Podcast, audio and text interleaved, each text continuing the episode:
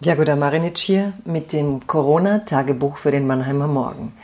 Es ist Sonntag, es ist Muttertag und ich habe über Spaziergänge gesprochen, über Mütter, Schwäninnen, die ich auf diesen Spaziergängen sehe und darüber, dass, obwohl man natürlich viel dafür tun muss, die Frau zu erlösen von traditionellen Bildern, die sie auch festhalten, es wichtig ist, sie an diesem Tag zu feiern und zu achten und dafür Sorge zu tragen, dass in dieser Krise nicht die ganze Arbeit bei Ihnen hängen bleibt.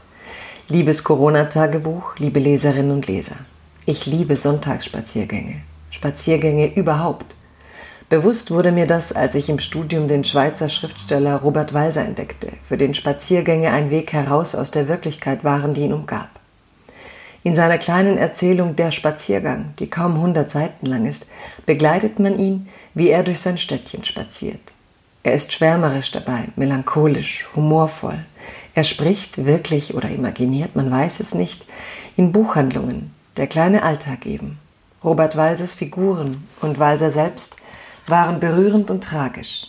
In diesen Zeiten lese ich seine Miniaturen gerne wieder. Meine Sonntagsspaziergänge führen mich an den Neckar, wo derzeit direkt am Ufer eine Schwänin nestet. Meist spaziere ich vorbei, während sie schläft, ihren weißen, langen Hals elegant über den noch weißeren, geputzten Federkörper gelegt. Es ist ein tröstliches Bild, das Weltgeschehen weit weg, die derzeitige Hysterie unwirklich. Sie ist Mutter wie immer, sie brütet ihre Eier wie immer. An der Straße oben hat jemand ein Schild ausgehängt. Nur Idioten füttern die Schwäne, das zieht Ratten an und gefährdet die Eier. Das Schild, das der Unbekannte aufgehängt hatte, erzählt von seiner Wut auf die Sorglosigkeit der Spaziergänger, die es gut meinten, aber keine Ahnung von der Natur der Dinge hatten. Ich mag diesen Unbekannten, weil ihn die Welt so anfasst, weil ich ihn vor mir sehe, wie er zu Hause sein Schild bastelt, es an den Neckar trägt, um die Schwänin und ihr Nest zu schützen.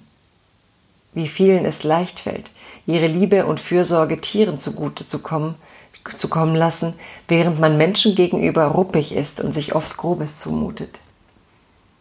Ich erzähle Ihnen von der Schwänin, weil der Muttertag die Kraft der Liebe und der Sorge für andere feiert. Für Mütter ist derzeit jedoch nichts wie immer. Und ihre Liebe und Sorge wird missbraucht, weil sich im Notfall eben doch die Mutter kümmert. Zu wenige fordern derzeit Maßnahmen für Familien, schreiben Wutschilder für sie. Die Sorgearbeit bleibt oft an den Müttern hängen. Das zu ändern ist wichtig, gerade jetzt, während der Pandemie sich, weil man progressiv sein will und Angst hat vor Mutterkult, bei Müttern nicht zu bedanken, wäre aber falsch. Danken ist nur der Anfang. Bleiben Sie gesund.